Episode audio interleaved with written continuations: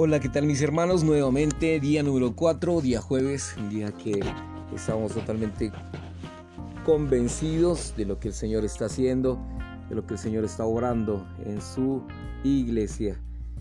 Eh, recordamos que el ministerio del Señor empieza con el bautismo para cumplir toda justicia. Pues reconoció que según su carne, el Señor Jesús, que en su humanidad él no servía para otra cosa que morir y ser sepultado. Mateo 3, 15, 17. Podemos encontrar en Juan 1.14, Romanos 1.3 y Romanos 8.3.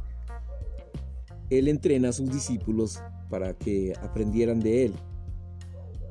En el milagro de alimentar a cinco mil personas con cinco panes y dos pescados, el hecho de que levantara los ojos al cielo para bendecir los cinco panes y los dos pescados indica que comprendía que él, el enviado, no era la fuente de la bendición, sino que lo era el Padre, aquel que enviaba. Juan 10:30, Juan 5:19, Juan 7:6 y Juan 8:18. El Señor llevó una vida en la que tenía contacto con Dios, Marcos 1:35, Lucas 5:16, 6:12, 9:28, Hebreos 7:25. Vivía en la presencia de Dios incesantemente. Hechos 10:38, Juan 8:29 y Juan 16:32. Y tenía contacto con las personas, ministrando Dios a ellas para introducirlas en el jubileo de la economía neotestamentaria de Dios. Lucas 4:18, 19, Hebreos 8:2, Génesis 14:18 y Hechos 6:4. Él era un hombre en quien Satanás, el príncipe de este mundo, no tenía nada ningún terreno, ninguna oportunidad, ninguna esperanza, ni posibilidad alguna en nada. Juan 14:30. Segunda de Corintios 12:2, Colosenses 1:27, Segunda de Timoteo 4:22, Juan 3:6, Juan 4:23, 24 y Primera de Juan 5:4 al 18. La única manera de llevar una vida de un Dios hombre conforme al modelo del Señor es poner todo nuestro ser en el Espíritu mezclado al andar, vivir y tener todo nuestro ser según el Espíritu mezclado en Romanos 8.2, 4.10, 6.11, 16, 1 de Corintios 6, 17, Romanos 10, 12, Gálatas 5, 25, Efesios 6, 17, 18, 1 de Tesalonicenses 5, 16, 20 y 1 de Timoteo 4, 6, 7 y 2 de Timoteo 1, 6, 7. Todos debemos declarar que queremos llevar la vida de un Dios hombre. Finalmente los Dios hombres saldrán victoriosos. Ellos serán los vencedores. El Sión que está en Jerusalén. Esta producirá un nuevo avivamiento sin precedentes en la historia de la humanidad y llevará esta era a la conclusión. Amén. Aleluya por sus promesas. Tenemos que creer sus promesas, tenemos que creer todo lo que el Señor dice todo lo que el Señor nos está recordando. Mateo 3, 15 16 dice, pues conviene que cumplamos así toda justicia. Y Jesús, después que fue bautizado, enseguida subió del agua y ella aquí los cielos le fueron abiertos y vio el Espíritu de Dios descender como paloma y venir sobre él. Mateo 11, 29. Tomad sobre vosotros mi yugo y aprended de mí que soy manso y humilde de corazón. Estas palabras nadie las puede repetir, nadie ha podido decir esto, sino solamente nuestro Señor Jesucristo. Cristo como primer Dios hombre vivió en la tierra de modo particular a fin de llevar a cabo la economía eterna de Dios, la cual finalmente tiene su consumación en la nueva Jerusalén. El centro mismo de los cuatro evangelios es Cristo. Mateo 1, 18 y 20 dicen que la concepción de este Dios hombre fue obra del Espíritu Santo. El Dios hombre era una sola persona, pero tenía dos fuentes. La primera fuente es divina y la segunda fuente es humana. Él era una sola persona de dos naturalezas, humana y divina. Antes de llevar a cabo cualquier parte de su ministerio, lo primero que él hizo fue ser bautizado para cumplir la justicia conforme al camino de justicia introducido por Juan en Mateo 3:15, 21 y 32. El Señor Jesús reconoció que según su carne, su humanidad, en Juan 1.14, Romanos 1.3 y Romanos 8.3, Él no servía para otra cosa que morir y ser sepultado.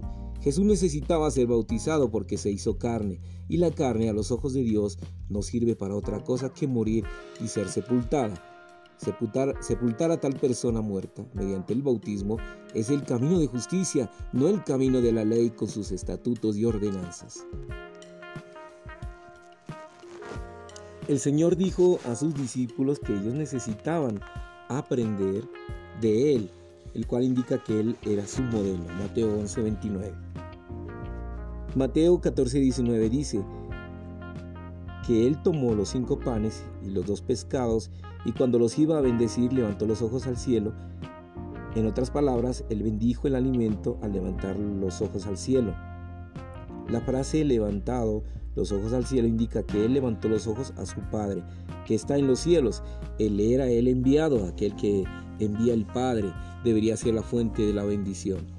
Aquí hay una gran lección para que la aprendamos. La mayoría de los lectores de la Biblia prestarían atención al milagro de crear algo de la nada que fue realizado por el Señor Jesús en Mateo 14. Pero necesitamos ver el modelo que el Señor estableció para nosotros aquí. Necesitamos recordar que Él levantó los ojos al Padre que está en los cielos y bendijo los cinco panes y los dos pescados delante de los sus discípulos. Sin duda, lo que Él hizo era un modelo para que los discípulos aprendieran de Él. Según este modelo, tenemos que darnos cuenta de que nosotros no somos aquel que envía, sino los que han sido enviados por aquel que envía. Independientemente de cuánto podamos hacer, deberíamos darnos cuenta de que aún necesitamos la bendición procedente de la fuente, de aquel que nos envía para poder dársela a los que recibirán el beneficio. El Señor Jesús, después de realizar el milagro, el Señor subió al monte a solas para orar. Lucas 6.2. El Señor no permaneció en el resultado del milagro con las multitudes, sino que se apartó de ellas para estar eh, con el Padre a solas en el monte en oración. Si vamos a cierto lugar y tenemos un gran éxito, nos iríamos inmediatamente a, y permaneceríamos en este gran éxito para disfrutarlo. Necesitamos ver y seguir el modelo del Señor Jesús. Él no permaneció en el resultado del gran milagro que realizó. En lugar de ello, subió al monte a solas para orar. La expresión a solas significa que no lo dejó saber a las personas que él iba a orar. De lo contrario, ellos lo habrían seguido. Él se apartó de ellos para estar con el Padre a solas en oración. Me gustan estas tres frases, estar con el Padre en el monte y en oración. Deberíamos aprender del modelo del Señor, aquí al ejercitarnos para estar con Él en el monte en oración. El hecho de que levantara los ojos al cielo significa que él no confiaba en sí mismo. Aleluya, amén.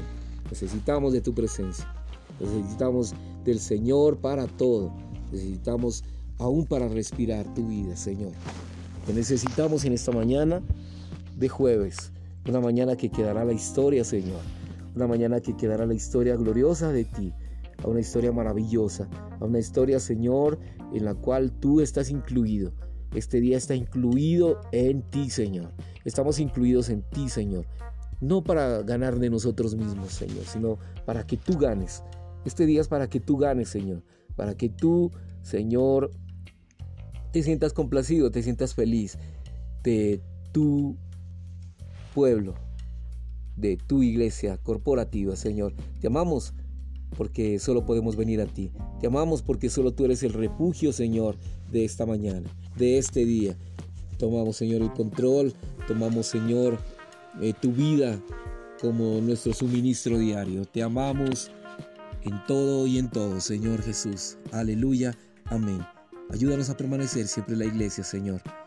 Es nuestra oración más ferviente de que nada nos separe de ti, Señor. Te amamos. Amén y amén.